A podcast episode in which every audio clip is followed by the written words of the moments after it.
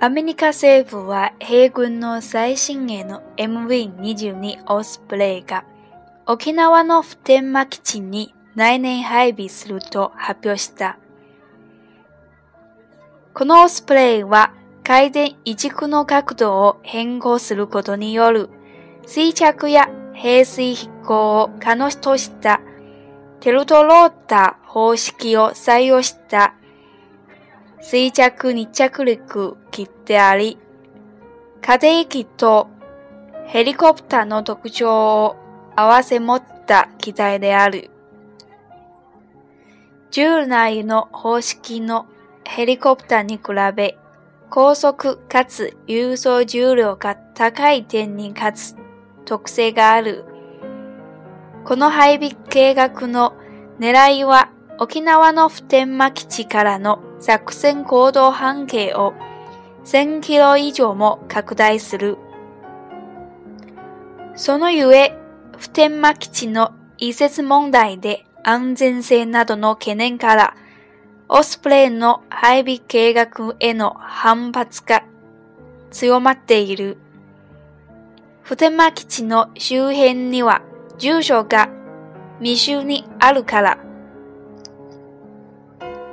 7年前、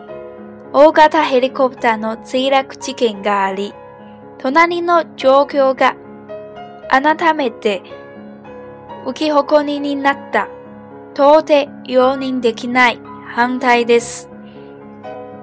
来ないでほしいと沖縄国際大学の学長や住民たちが言った。今週月曜日、北沢防衛州と沖縄県の長今知事が来年オスプレイ警備契約のことについて相談した。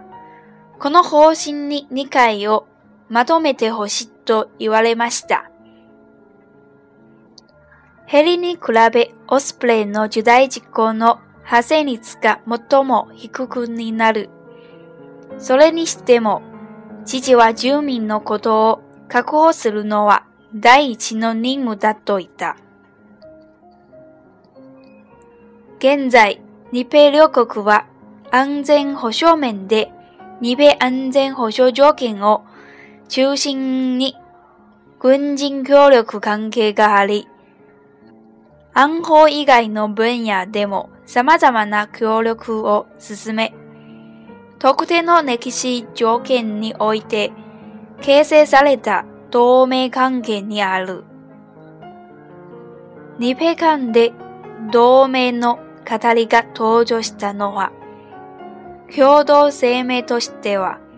1981年5月、鈴木首相とノルラット年賀大統領による日米首脳会談後に発表されたものが初めてである。その後、同盟の語りは徐々に使用されるようになり、2010年に日米安全保障条件が改定50周年に迎えた際も、日米同盟が果たしてきた役割や意義の確認をし、共同発表が出されている以上です。